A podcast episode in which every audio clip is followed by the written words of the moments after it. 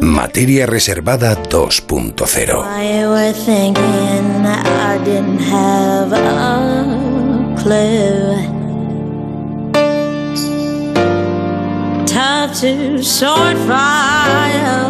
Y todo el mundo en estos días se está acordando de la forma en la cual Juan Antonio Ciprián presentaba materia reservada y lo presentaba con el hombre que tengo a mi izquierda, con Gabertina Fernando Rueda.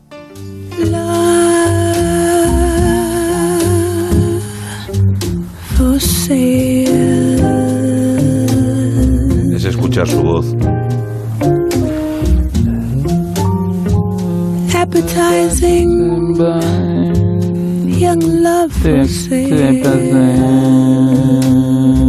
Es un contratenor, estoy convencido de ello. ¿Qué melodía? ¿Qué canoridad? ¿Qué inspiración? ¡Qué maravilla! Es el último grito. ¿Cómo sube? ¿Cómo sube? estático Fernando Rueda, hecho un témpano, viene de la calle. Está a punto ya de dormitar. A veces eh, se duerme en sí mismo.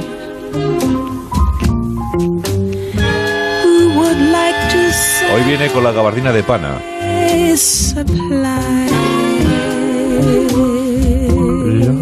La verdad que desde pequeñito, desde, que era pequeño, sufrió mucho con el frío Fernando Rueda. En materia reservada, ¿qué tal mi querido Fernando? Buenas noches. Hola, buenas noches. ¿Qué tal? Muy bien, muy bien. Cada, cada vez lo... Y todavía no se la ha quitado, sigue con esa gabardina de pana. Fernando Rueda, muy buenas. Hola, Bruno. Muy buenas. La podías haber lavado, Fernando. Sí. Para la ocasión. Sí, se te ha quedado casi verde, ¿eh? Sí, bueno. Es que la tengo para las ocasiones importantes. Como esta, porque era importante Juan Antonio Cebrián, en tu trayectoria, en tu vida y en la vida de todos los oyentes y en la vida de Onda Cero, en la vida del mundo del periodismo, porque él era un gran comunicador, un gran eh, periodista y una persona que en tu vida ha sido también muy importante. Sí, bueno, eh, yo estaba, había salido a la casa, ya lo hemos comentado, yo estaba entrando en un nuevo mundo y con Juan, pues eh, pues entré en otro mundo, ¿no? Entré en, un mundo eh, que yo no controlaba, que yo no conocía, que yo era ajeno completamente a mí, que era contar historias. Yo creo que fue en ese momento en el cual yo dejé, eh, al principio inconscientemente, luego conscientemente dejé de ser periodista y pasé a convertirme en algo que yo ya pongo en, en, en Twitter, ¿no? Porque es como yo me defino, ¿no?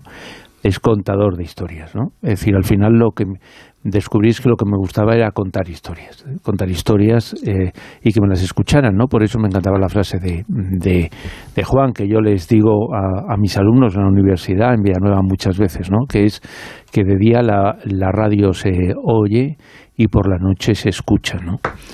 Y, y bueno, pues no hay nada como poder eh, hablar y, buscar cada semana historias para que la gente te siga, ¿no? Una de las cosas eh, que le fascinaba, que a ti te fascinan, que a todo el mundo le fascinan, eh, porque hay mucha información, mucha historia, todavía se puede hacer, y eso que ha pasado mucho tiempo, mucho periodismo, mucha búsqueda de información. Hablamos de la guerra mundial, especialmente de la segunda, pero cualquier conflicto mundial genera mucha información de esa que te gusta a ti. Sí, sí. Em, Silvia me dijo la, semana pasada, deberíamos eh, homenajearle no tanto con, eh, con palabras como la que ya hay gente que está amenazando, sino con, con cosas, con una, historias que, que eh, a Cebri le, hubieran encantado, ¿no? Así es. Y él es un, él era un apasionado, utilizó el presente y, y a él le apasionaba la Segunda Guerra Mundial, ¿no? Y yo tengo que decir que he rescatado historias de, de, su época, es decir, historias que, que, yo contaba, las escribía de otra forma, porque las escribía con otra idea, las escribía a mano, con lo cual cua- a, a veces eh, eh, no me entendía a mí mismo con, con mi letra, ¿no? Y hoy os quería contar alguna historia de estas, ¿no? Alguna de esas historias que, yo de- debatía, igual que ahora las debato con vosotros, en aquel momento las debatía con, con Juan, ¿no? Y, os quería contar una historia que yo sé que a él le encantó, que era la, historia del coronel Gaucher, ¿no? Este era un jefe del eh, Deuxième Bureau, que era el servicio secreto francés, y, y, bueno, lo era antes de la Segunda Guerra Mundial. Este era un tipo eficaz, era un tipo listo, era un tipo mm, que demuestra que las guerras a veces las pierden las, las, las personas por no tener fe. Él, eh, bueno, mm, cuando llegó había eh, vivido de unos informes que alertaban desde 1930 de que Alemania se estaba rearmando y que además Alemania se podía convertir en un peligro para la estabilidad de Europa y la estabilidad del, del mundo. Y él eh, tenía datos que se reflejaban en que desde 1933, desde que llegó eh, Hitler, eh, había empezado una transformación del ejército, ¿no? Eh, nuevo material blindado, armas anticarros, lo que era la, la- la guerra de- del momento en la que se basaba en, en ese momento. Nada que ver con las guerras de ahora, que estamos hablando que ah, la gente ataca con drones, es decir, Claro. que, que, que van con drones además suicidas, es decir, que hacen un poquito de, de todo. No, en este momento lo que Gaucher descubrió es que eh, había un peligro y él avisó, cuidado, que esto puede acabar mal, ¿no?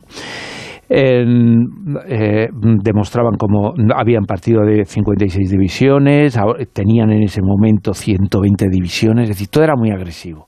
Y la mayor de, parte de ellas eran, eh, eh, las podían mover en cualquier momento. ¿no? Su información era creíble al 100%. Sus fuentes eran las mejores, el ejército alemán, la industria, la cúpula del Tercer Reich. Sin embargo, cuando alertó al Estado Mayor francés, estamos hablando 1938, dos años antes de, la, de que dos años no llegaba, pero mucho tiempo para prepararse, les alertó de que Alemania tenía una supremacía en tierra y que su aviación era eh, tan eh, numerosa o más que la de la inglesa y francesa juntas. Y además que si había una guerra, Francia saldría devastada. ¿Sabéis lo que pasó? Pues que nadie le creyó. Y dijeron, "Mm, este tío es un poco realista, y hablaron, y este es un término textual, de la farsa de los servicios secretos. Pensaron que se lo estaban invadiendo, e inventando todo, y entonces, ¿qué pasa? Que cuando llegó el eh, aplastamiento de Polonia, eh, ¿creéis que cambiaron de idea? No, siguieron pensando que ahí se iba a, a- a- a quedar todo, ¿no?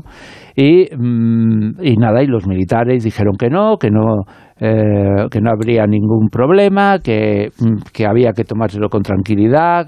Y, y- y además ocurrió que eh, Hitler ahí empezó a hacer eh, con Goebbels aquello de la guerra de la propaganda, que es la guerra de la mentira.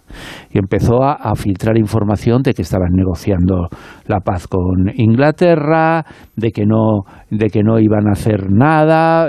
Bueno, O sea, que jugaba al doble juego. jugar al doble juego, pero como, como estrategia de guerra. Lo mismo que, que Putin en, en Ucrania decía, no voy a atacar, no voy a atacar.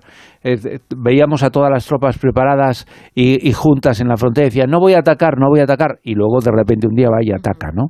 Esto es eh, eh, la, propaganda. Solamente que los militares franceses se la comieron con, con patatas fritas, incluso les avisó, les avisó el servicio secreto francés, cuidado, que va mm, está atacando, van a atacar de la siguiente forma. Ataque masivo de la aviación sobre los puestos de mando y los puntos sensibles y una acción salvaje de las divisiones, de carros que penetraran en profundidad.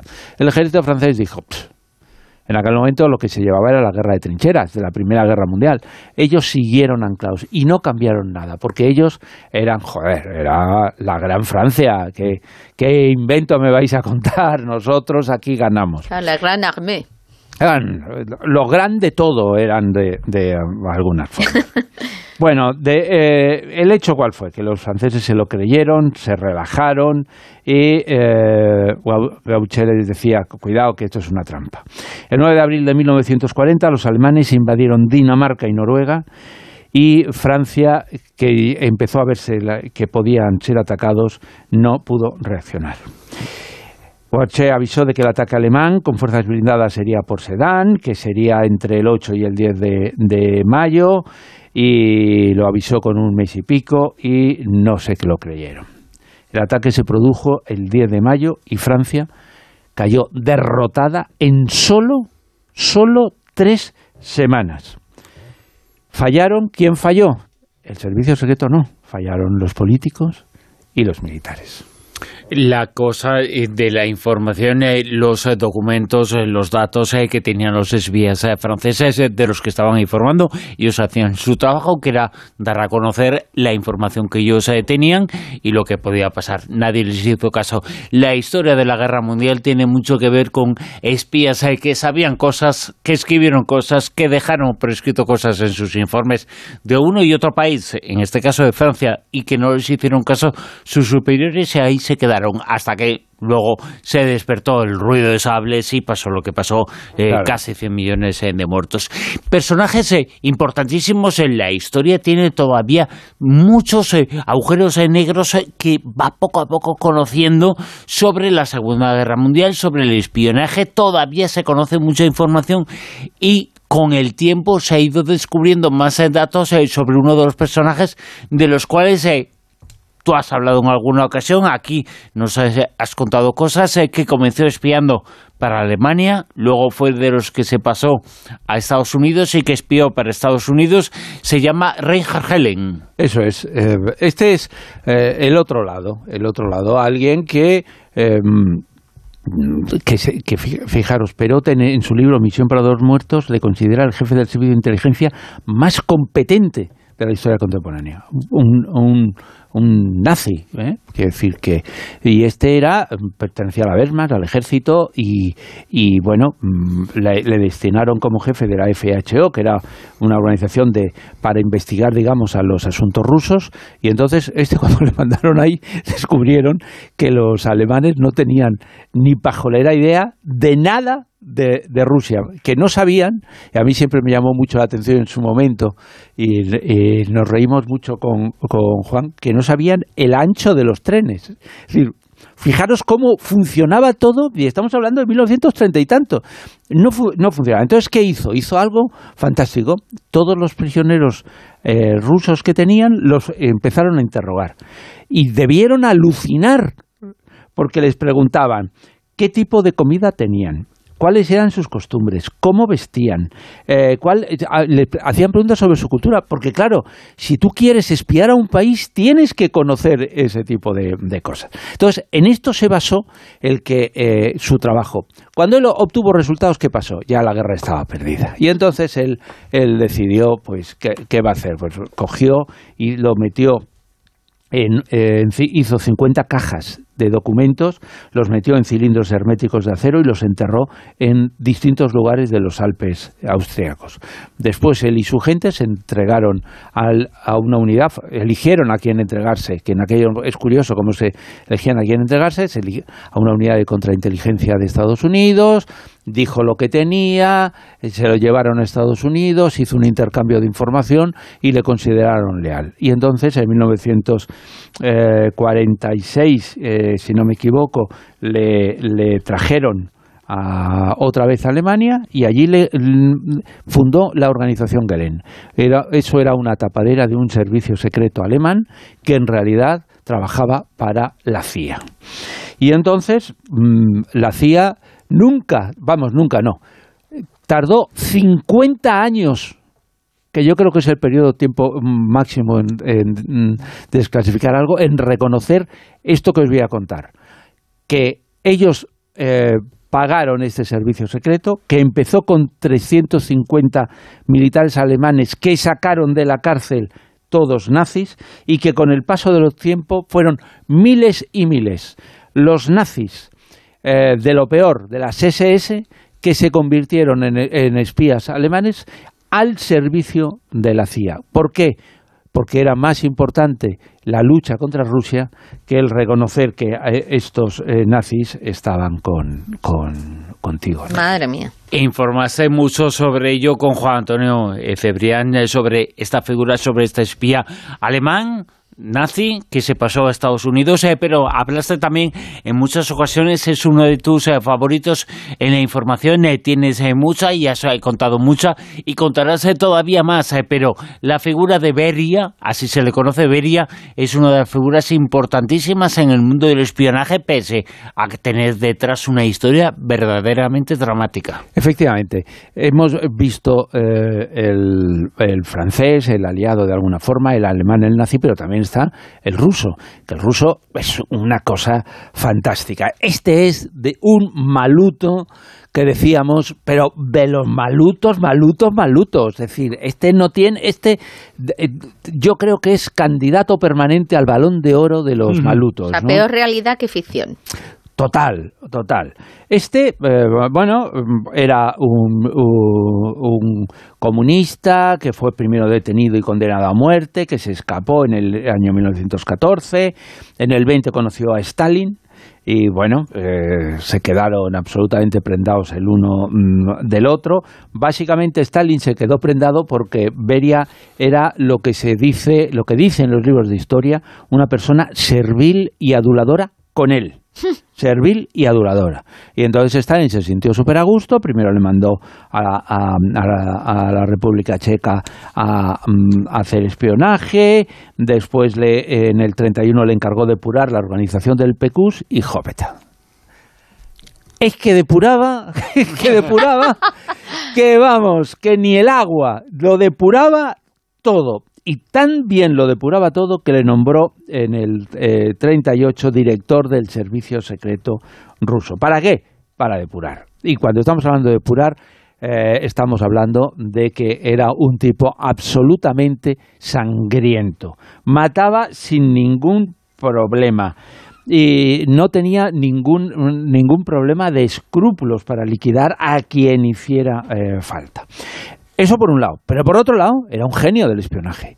Y durante la Segunda Guerra Mundial, y esto hay que alabárselo, y esto es algo que, que siempre hemos hecho, hicimos y hacemos en, en La Rosa, eh, era malo, malo, malo, pero era un genio del espionaje. Hizo aquello de lo que hemos hablado alguna vez, que era eh, la Orquesta Roja, que es la mejor red de espionaje de toda la Segunda Guerra Mundial, que le hizo montones de rotos a, a todos los, los nazis.